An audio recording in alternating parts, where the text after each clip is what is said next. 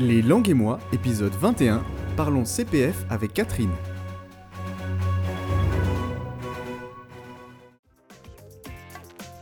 Bienvenue pour ce 21e épisode des langues et moi.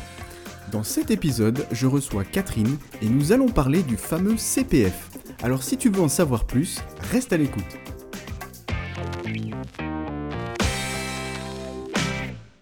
Bonjour Catherine, comment vas-tu? Bonjour Nicolas, très bien, merci.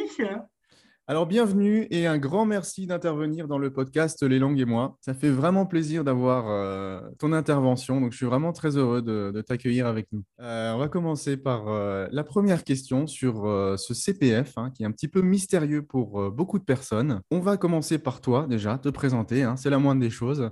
Alors en quelques mots, est-ce que tu peux nous parler de toi? Oui, ben écoute, moi, ça fait 35 ans en fait que je travaille dans la, formation professionnelle.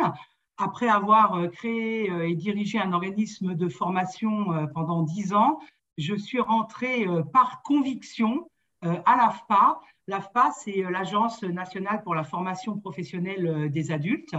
Et notre mission, c'est la fabrique des compétences, la formation, l'accompagnement et l'insertion des personnes dans l'emploi euh, donc des personnes euh, soit qui sont demandeurs d'emploi ou qui sont en reconversion professionnelle. Donc voilà, mon métier, c'est d'accompagner les gens euh, vers l'emploi et vers les entreprises. Tu as vraiment la, formation dans le sang, quoi. Hein. C'est Exactement. ton cœur de métier, c'est ta passion. Donc c'est super. Alors, est-ce que tu pourrais nous expliquer ce qu'est le CPF exactement Ou CPF, qu'est-ce que ça veut dire CPF oui, alors en fait, le, le CPF, c'est le compte personnel de formation. D'accord. Alors, ça permet en fait d'acquérir des droits euh, à la formation, des droits qui sont mobilisables tout au long de sa vie professionnelle. Et ça permet d'utiliser ces droits pour financer une formation officielle, c'est-à-dire inscrite dans la liste des formations accessibles sur le site officiel moncompteformation.gouv.fr, dont on reparlera euh, tout à l'heure.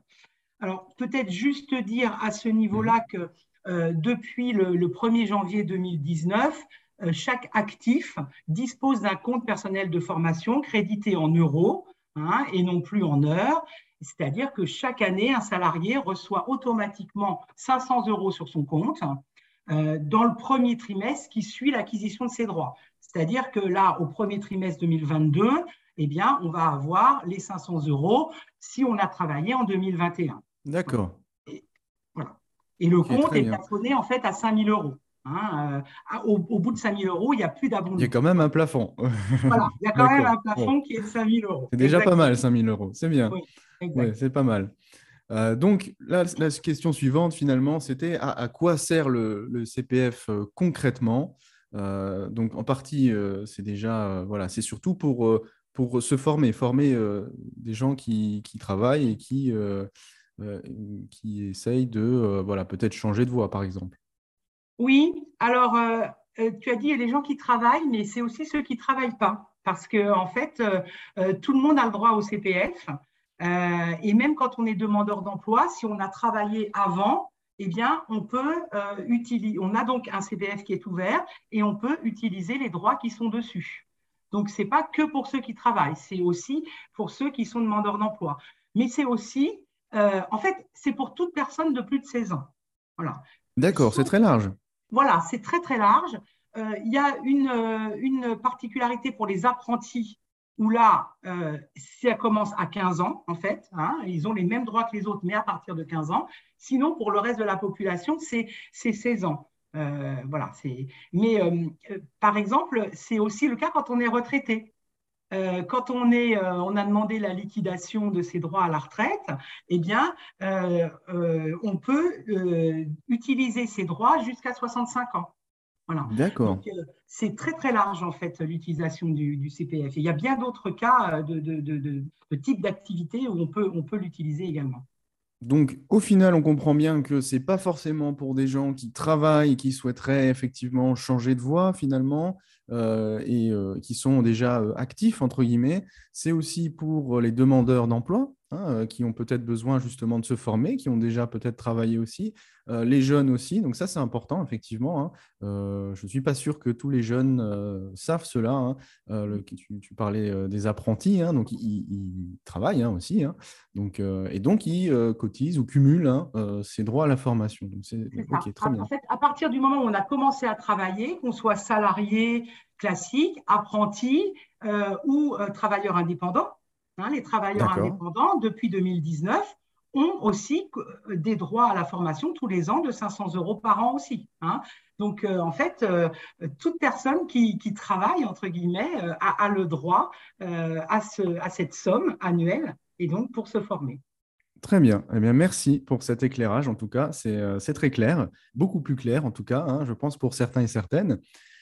autre question, bon, c'est bien beau ce CPF, euh, on a de l'argent pour se faire former, mais, euh, mais comment on peut mettre euh, ce CPF en route? Comment on déclenche Comment on déclenche le, process Comment on fait ça? Bah, En fait, c'est relativement simple une fois qu'on sait comment faire. Alors, il faut aller sur le site officiel. Hein. il n'y a qu'un site officiel. Il s'appelle donc moncompteformation.gouv.fr. Et en fait, quand on va sur ce compte, sur ce site-là, on rentre euh, son nom de naissance, son numéro de sécurité sociale, le dernier diplôme obtenu. Alors, si on n'a pas obtenu de diplôme, eh bien, dans la liste, on choisit sans diplôme. Hein, il y a une liste déroulante. Et ensuite, on met son numéro de téléphone, son adresse mail, on choisit son mot de passe et le compte est créé et actif. Et donc, quand, euh, euh, alors évidemment, on reçoit une confirmation par mail, hein, comme d'habitude, et à la prochaine connexion, il suffit de rentrer son identifiant, c'est-à-dire son numéro de sécurité sociale et son mot de passe. Eh bien, ça permet à ce moment-là de consulter ses droits et de choisir la formation euh, qui vous intéresse. D'accord. Eh ben, c'est presque aussi simple qu'un clic, finalement. Donc euh, voilà, donc il ne faut pas hésiter, hein, c'est sur Internet. Donc euh, voilà, ça a l'air assez, euh, assez simple, c'est une petite inscription finalement. Hein. Et puis on peut mettre en route voilà, son crédit CPF. Donc c'est super que ce soit aussi facile. la question suivante, alors, elle va forcément un petit peu concerner les langues, hein, parce qu'on est sur le podcast Les langues et moi. Est-ce qu'on peut utiliser son CPF pour avoir des cours de langue, par exemple? Oui, alors en fait, euh, la formation que l'on choisit, euh, elle doit être euh, inscrite parmi les formations éligibles. C'est-à-dire qu'il y a une liste de formations sur le site, puisque ça répond, les formations qui sont éligibles répondent à des critères. Hein. et les cours de langue sont évidemment finançables à partir du moment où ils aboutissent à une certification. C'est-à-dire que à la fin de la formation que l'on a choisie en langue, il y a par exemple une, un TOEIC ou un BULAT ou euh, voilà, en tout cas une certification. Parce que sinon, de toute façon, s'il n'y a pas de certification, la, formation n'est pas euh, euh, dans la liste des formations officielles. Voilà. Donc, en fait, à partir du moment où la formation est dans la liste, alors c'est des formations évidemment diplômantes, mais c'est aussi, je donne l'information parce que ça peut euh, euh, intéresser euh, tes, auditeurs, on peut financer par exemple son permis de conduire, automobile ou poids lourd. D'accord, c'est très intéressant ça. Exactement, tu vois, c'est ça va, c'est vraiment très très large, voilà. Et donc donc voilà, si c'est avec une certification, eh bien, on, peut trouver la formation qui nous intéresse, dont les formations en langue, bien sûr. D'accord, effectivement. Hein, donc, je suis formateur, effectivement, et les apprenants qui utilisent leur CPF ont à la fin une certification. Comme tu l'as dit, c'est ça, hein, ça, peut être un TOEIC, ça peut être un Bright, comme voilà, un LinguaSkill, un Bulatz. donc voilà, c'est un petit test. Il hein, ne faut pas que ça vous fasse peur non plus. C'est un petit test pour mesurer, si vous voulez, l'efficacité de la formation que vous avez eue. Et puis, si vous avez fait des progrès ou pas, c'est le but de la formation quand même. D'évoluer. Euh, alors, la question suivante, c'est, ça peut être aussi utile, euh, c'est de savoir, mais, mais où peut-on se faire former? Alors, en fait, quand on va dans la liste pour choisir une formation, en fait, on met des critères et on, le site demande si on veut se former en présentiel ou à distance. Les deux sont mhm. possibles puisque l'organisme de formation qui euh, inscrit sa formation sur le site dit si sa formation se déroule en présentiel, à distance ou les deux. Donc en fait, on choisit, hein, euh, on choisit là où on veut faire sa formation, on choisit la ville, on choisit le, kilométrage de distance autour de cette ville aussi. donc on peut se former en France entière, en présentiel ou à distance. Et donc sur le site, il suffit de choisir les critères. Alors moi, ce que je conseille quand même, c'est qu'une fois qu'on a euh, vu euh, ce qui était possible, bah, on se renseigne quand même, on appelle, il y a un numéro de téléphone où on va voir sur place. Euh, voilà. En tout cas, on, se renseigne un peu sur la formation et sur l'organisme que l'on a choisi. Très bien. Donc il y a quand même l'embarras du choix et je pense que dans toutes les régions de France, voilà, il y a des endroits disponibles pour se former.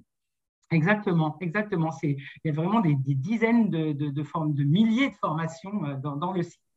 Ok, très bien. Euh, la question suivante est une question euh, finalement assez importante. C'est euh, cette affaire d'arnaque au CPF. on parle d'arnaque au CPF, alors on entend, etc., par téléphone ou par Internet. Est-ce que, est que tu peux nous en parler? C'est vrai qu'il y a beaucoup, beaucoup d'arnaques en ce moment et je crois qu'avec depuis la crise sanitaire, il y en a peut-être encore plus. Alors, il faut rappeler qu'il n'y a d'abord qu'un seul site officiel. D'accord, hein, important. Hein. Il n'y a, qu'un seul site. Il n'y a qu'un seul site.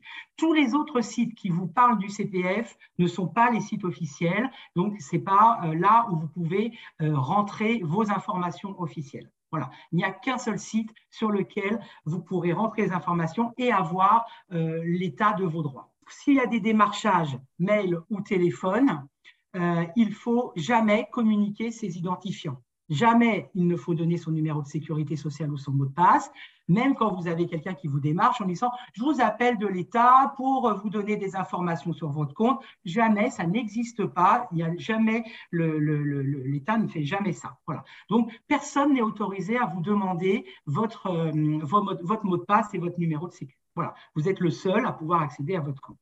Hein. Alors, si euh, malheureusement euh, vous êtes piraté, voilà, euh, il faut savoir qu'en cas donc de fraude ou d'usurpation d'identité, mhm. il y a un service relation client donc sur le site officiel. Hein, encore une fois, il y en a qu'un. Sur ce site-là, il y a toute une, procédure pour justement dire ce qui s'est passé, parce que effectivement, c'est quand même des sommes importantes, hein, 5 000 euros. Bien sûr. Eh si on vous les ponctionne, c'est quand même extrêmement ennuyeux. Donc euh, voilà, donc il y a une démarche à faire pour pouvoir expliquer comment vous avez été piraté. Voilà. D'accord. Donc, au moindre doute, hein, si vous avez reçu un coup de téléphone ou si vous avez eu un mail un peu, euh, un peu étrange et vous avez communiqué des informations, donc il y a de quoi rattraper le coup, hein, si ce n'est pas trop tard, rattraper le coup sur la plateforme officielle. Hein. il n'y a qu'une seule plateforme. Donc voilà, j'ai eu moi le cas personnellement d'une apprenante qui avait reçu euh, un coup de téléphone, euh, exactement comme tu l'as raconté. C'était exactement ça. Euh, voilà, on, va débloquer votre CPF pour faire des formations, etc., etc. Vous avez tant d'euros. bon, ils avaient l'air hein, très professionnels, très au courant. mais voilà, hein, il ne faut pas se laisser avoir. Hein. donc, du, tout. du tout, Personne n'est autorisé à, faire ça. Ok, très bien. Information utile. On passe à la dernière question déjà hein, de, cette petite interview. Quels sont finalement les conseils que tu pourrais donner aux personnes qui souhaitent utiliser leur CPF mais qui sont encore hésitants? Peut-être dire, se former, parce que euh, on ne l'a pas dit, mais les 5000 euros euh, euh, au final, c'est que pour se former, hein, c'est pas pour faire autre chose. On ne peut pas partir en voyage avec, hein, c'est vraiment pour se former. Ça serait trop beau, hein, là, le, serveur serait saturé, je crois. Mais euh, se former, c'est extrêmement important parce que c'est pour ceux qui travaillent, bah, sécuriser euh, le parcours professionnel, mais c'est aussi apprendre dans un domaine différent de son métier. Ça permet, on a parlé des langues évidemment pour chacun de, découvrir une nouvelle langue ou de perfectionner une langue, mais ça permet aussi de faire des formations dans, un domaine qui, nous intéresse et qui n'est pas lié à, notre métier. Donc là, vous avez la possibilité d'utiliser comme vous le souhaitez, sans demander l'accord de votre employeur, hein, parce que c'est, important de dire que ce n'est pas soumis à l'accord de l'employeur. Vous pouvez utiliser comme vous voulez cet argent pour vous former. Et pourquoi l'utiliser? Parce qu'à un moment donné, c'est plafonné. Donc, quand on est à 5 000 euros, eh bien, ça veut dire que l'année d'après, on n'a pas les 500 euros qui peuvent être, qui sont habituellement déversés sur, le, sur, sur votre compte. Donc, autant utiliser, je ne sais pas, 2000 euros, 1500 euros, 3000 euros, et l'année d'après, vous retrouvez 500 euros. Donc, à chaque fois, vous avez de l'argent qui arrive sur votre, compte. Alors moi, je vous conseille hein, d'aller chercher sur le site officiel la formation dont vous avez besoin, de regarder la somme que vous avez euh, et de l'utiliser euh, euh, pour vous former et pour vous faire plaisir en quelque sorte. Bah, très bien, on fait un petit peu son marché des formations. voilà, c'est ça, on regarde un peu ce qui, peut nous plaire. Et puis voilà, effectivement, hein, il, faut profiter de cette euh, de cet avantage finalement hein, d'avoir des droits. Ce sont des droits, hein, donc ce sont des droits que vous avez. Euh, c'est une somme d'argent que vous, pouvez euh, dépenser et vous devez dépenser si vous souhaitez être formé. Donc il faut en, profiter. Eh bien, écoute, un grand merci à toi, Catherine, d'avoir été avec nous. Ça m'a fait vraiment plaisir de pouvoir échanger avec toi sur ce sujet très important. Et sache que tu es toujours la bienvenue, bien sûr, sur ce podcast. Merci beaucoup, Nicolas. À bientôt. À bientôt. J'espère que cet épisode t'aura été utile et maintenant que tu en sais plus sur le CPF, à toi d'en profiter si tu souhaites te faire former. En attendant, je te donne rendez-vous très prochainement pour un nouvel épisode des Langues et moi.